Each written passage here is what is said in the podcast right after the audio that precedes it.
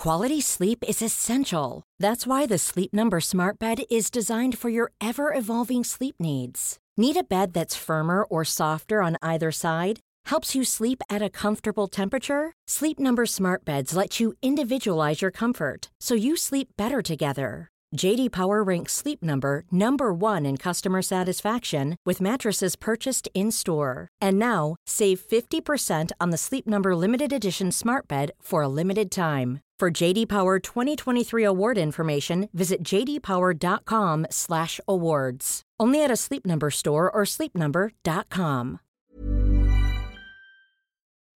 Johnson, Johnson, dos preguntas. República Checa, un ejemplo de liberalismo. A ver, eh, la República Checa no es claramente un, un paraíso liberal. Eh, la República Checa tiene un Estado prácticamente tan grande como el de España.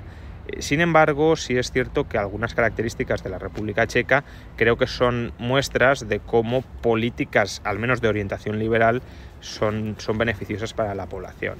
Eh, por un lado, la República Checa hizo una transición bastante limpia desde el socialismo a una economía de mercado básicamente lo que, lo que hizo, en lugar de repartir las empresas públicas, las propiedades públicas entre los oligarcas y amigos del, del poder, eh, lo que hizo fue repartir, fue algo más complicado que esto, pero en esencia repartió acciones sobre esas empresas públicas entre los ciudadanos, los cuales escogieron qué hacer con las mismas, si, si se las quedaban, si las vendían, lo que fuera. Eran propiedades públicas y se reconoció esa propiedad pública dándoles la propiedad a los ciudadanos y permitiéndoles que hagan con esa propiedad lo que quieran. ¿no? En España tenemos empresas públicas que nos dicen son de todos, pero luego si yo quiero vender mi parte no la puedo vender. Es más, si yo me quiero desvincular incluso sin venderla, ¿no? imaginemos que yo digo, mira, yo no quiero tener participación en Radio Televisión Española y si ese ente público tiene pérdidas, no lo pagáis con mis impuestos.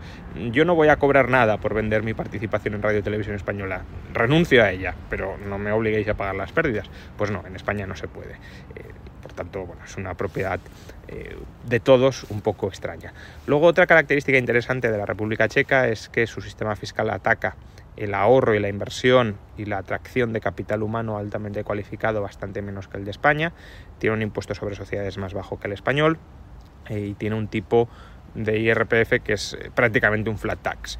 Con lo cual, pues los, los, trabajadores altamente cualificados que se mueven a la República Checa no ven expoliados sus salarios a través del, del, impuesto sobre la renta. Y luego tiene un mercado laboral bastante flexible, mucho más flexible que el español, lo cual les ha permitido que en el año 2020, año de pandemia, tuvieran un 4% de tasa de paro. Ya lo quisiéramos claro para España.